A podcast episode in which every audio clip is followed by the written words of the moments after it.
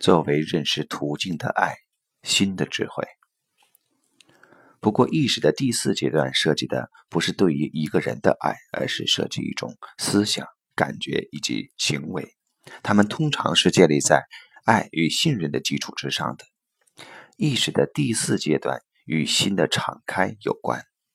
这不只是针对一个人或者你所爱的那个人，而是对于整个存在而言的。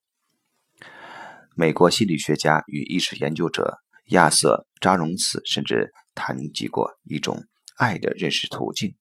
其中他声称约翰·沃尔夫冈·冯·歌德由于其色彩理论和认识哲学而获得了博士学位。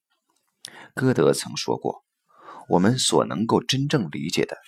只是那些我们爱着的东西而已。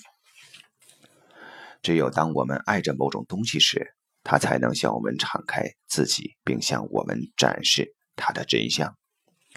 对于一个人而言，这是肯定的。只有当他觉得自己是被爱着的时候，他才会敞开自己，并向我们展示他的内心。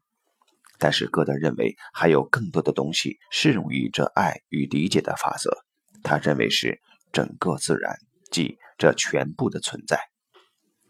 在他的《箴言与沉思》一书中，他写道：“世上存在着一种纤巧的经验主义。”它使自己与食物是如此的贴合一致，从而由此形成了原初的理论。纤巧的经验主义，多么奇妙的概念啊！你能够想象科学家是怎样温柔地对待他的实验物的吗？使自己与之贴合一致，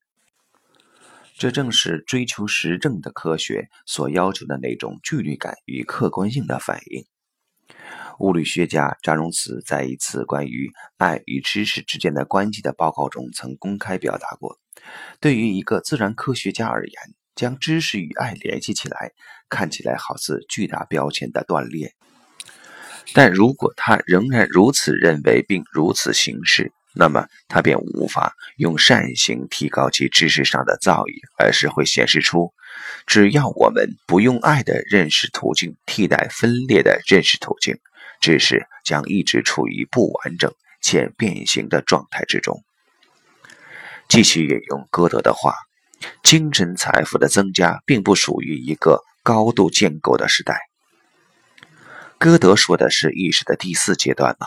显然，他认为这个阶段在他的那个时代还未发展成熟，他们那时还完全处于意识的第二阶段。尽管有个别的精神伟人已经进入了意识的第四阶段，但当时也存在这些人，如同担任政府枢密官的歌德，他们在其个人关系和他们的感觉以及行为上都还极深地受到传统意识的影响。不过，仍然引起我巨大兴趣的是，歌德将爱描述成认识的对象，并由此而并不将贴合一致作为某种感觉。作为譬如腹部的感觉来描述，而是将其作为一种文明高度发展的结果，作为一种精神财富来描述，其远远超过了那种带有距离感的智力。所以，理解的爱在歌德看来是一种文明更高的发展阶段，而非一种感觉，是一种增加的、扩展的觉知能力，一种用心去看的能力。由此。便产生了一种智慧的新类型，即新的智慧。显然，歌德看到了意识的一种进化，即使在他的那个时代还没有这个概念。这样的意识在这种新的智慧的阶段与合适的时候腾空而出。今天这个时代已经到来了吗？可能它还未真正的到来，它在其宽度上还发展的不够。不过，他在很多方面已经初见端倪。两百年的时间对于意识的进化来说根本不算什么。其实看起来，随着时代发展的巨大加速，意识好像从根本上也发展得更快了。不，我们社会的中心还处在自我的意识当中，而情绪上甚至还经常处于群体意识当中。那些在各种媒介和绝大部分的文献中，即使是在那些高雅的文学作品与艺术形式所描述的爱，以及在大多数关系中占优势地位的爱，还都只是第二阶段的孩子期的爱，或者充其量，他还只是处于青少年的意识阶段。他与现在所说的第四阶段的爱一点关系也没有。关于这一点，现代的意识与一种从外部引入各种元素的传统意识，特别是在很多穆斯林地区，以及与自己本土文化的各种保守势力之间进行斗争，这被看作是解决现代意识退回到老旧的价值及传统的那种两难局面的出路。尽管他们在这样的状态中，大多无法再靠自己生存下去。然而，在期间，之前那种过渡的状态被打破了，并且相互融合的各个层级开始朝向意识的第四阶段发展。一位像詹荣茨一样的物理学家，他在新英格兰一所著名的学院——阿莫斯特学院中执教。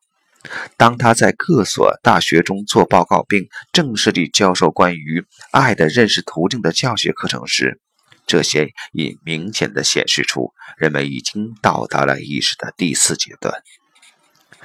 此外，管理学教练奥托·夏默，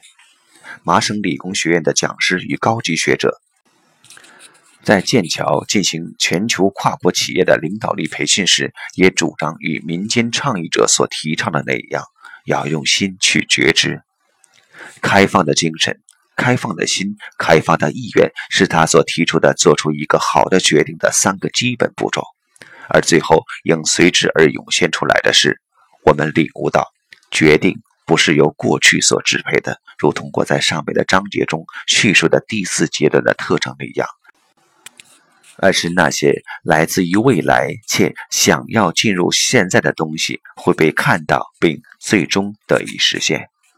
所以，他所写的那本书的副标题为“从涌现的未来进行领导”。